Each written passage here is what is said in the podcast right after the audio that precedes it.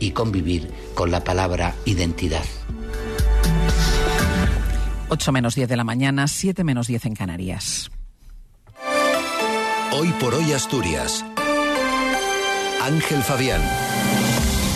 Buenos días. La mascarilla vuelve a ser obligatoria en centros sanitarios y farmacias durante las próximas dos semanas. Aparecen pellets de plástico que perdió un barco frente a Portugal en playas del occidente de Asturias. Localizado en el caudal el cadáver del mierense desaparecido desde el viernes. Además tenemos otra mañana fría.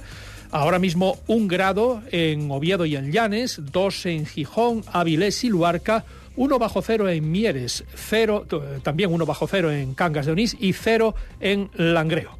Hoy tendremos cielos nubosos o cubiertos que tenderán a intervalos nubosos al final del día, brumas y bancos de niebla dispersos en el interior, de mayor intensidad en zonas de montaña. No se descartan lluvias y chubascos débiles ocasionales, de mayor probabilidad en el litoral y en la mitad occidental de la cordillera. Cota de nieve en torno a 700-900 metros, bajando a 400-600 al final del día.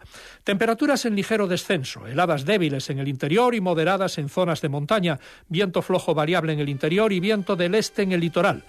Mañana tendremos lluvias y chubascos dispersos, ocasionalmente moderados. Bajarán las temperaturas y también la cota de nieve hasta los 300 metros, igual que el jueves, cuando las precipitaciones tenderán a remitir. Martín Valle nos acompaña en la técnica. Son las 8 menos 8 minutos de la mañana. Las mascarillas vuelven a ser obligatorias en Asturias en los centros sanitarios y farmacias.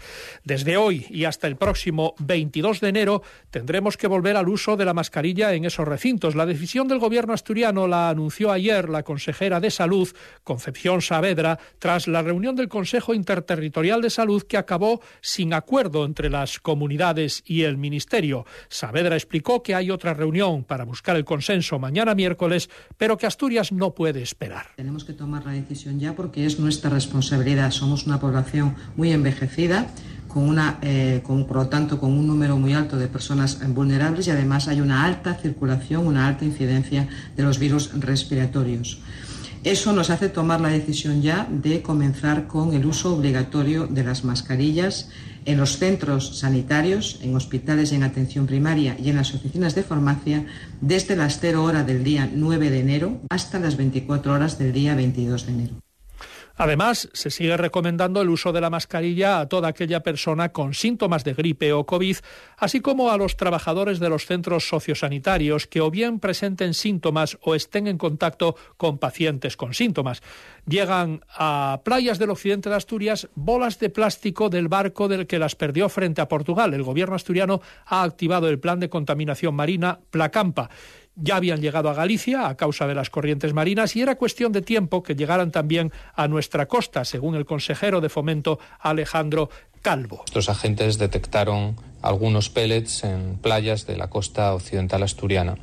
Eh, a partir de ahí, hoy a primera hora se ha reunido el comité asesor del plan por contaminación marina accidental del Principado de Asturias y hemos decidido eh, activarlo para poder eh, poner en marcha todas las acciones y coordinar a todos los agentes implicados. El Gobierno ha habilitado de manera inmediata un dispositivo de retirada y gestión de estos residuos en coordinación con la Federación Asturiana de Concejos. En el marco de este plan vamos a actuar de manera inmediata para evitar cualquier riesgo adicional, tanto en su dispersión en el medio natural como que pueda entrar en la cadena trófica animal y, por lo tanto, vamos a disponer hoy mismo de brigadas que van a retirar eh, cualquier resto de residuo que pueda encontrarse en las playas asturianas a partir del sistema de vigilancia que ya teníamos activado.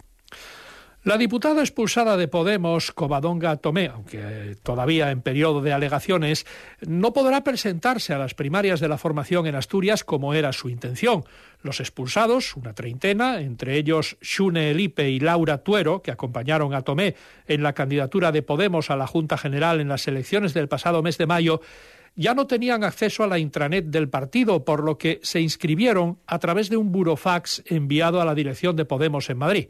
Dice Tomé que todo estaba calculado para evitar que plantaran cara a la lista oficial. Se trata de una maniobra clara por parte de la dirección del partido para cercenar la posibilidad de que nos presentásemos de forma democrática y de forma abierta a un proceso de primarias en el que eh, habíamos anunciado nuestra intención de presentarnos y que, por cierto, llevamos tiempo pidiendo que se llevase a cabo.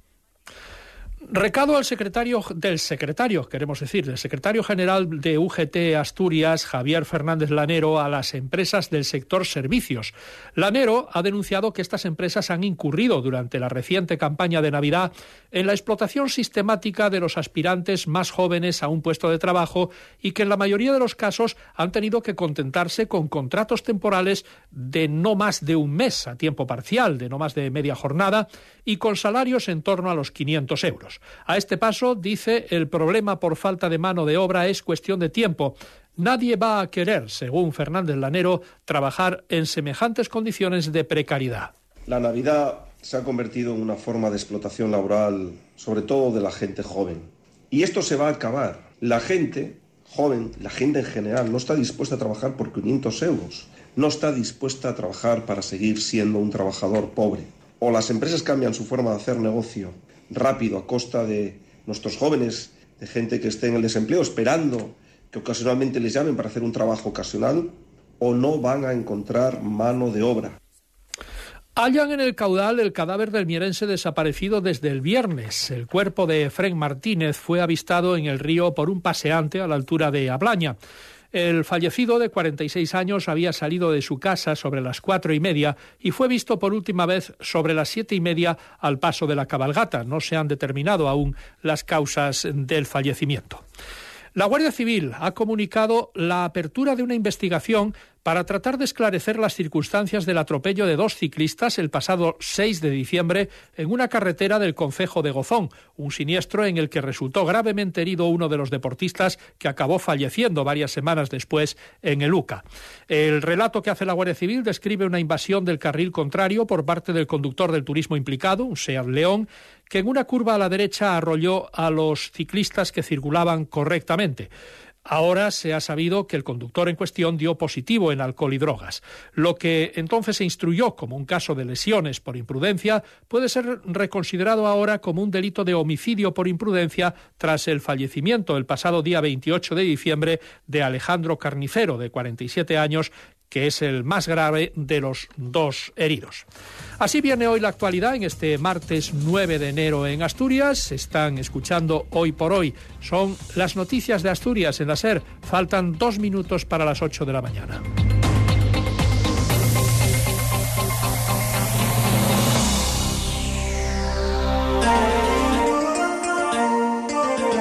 Cadena SER.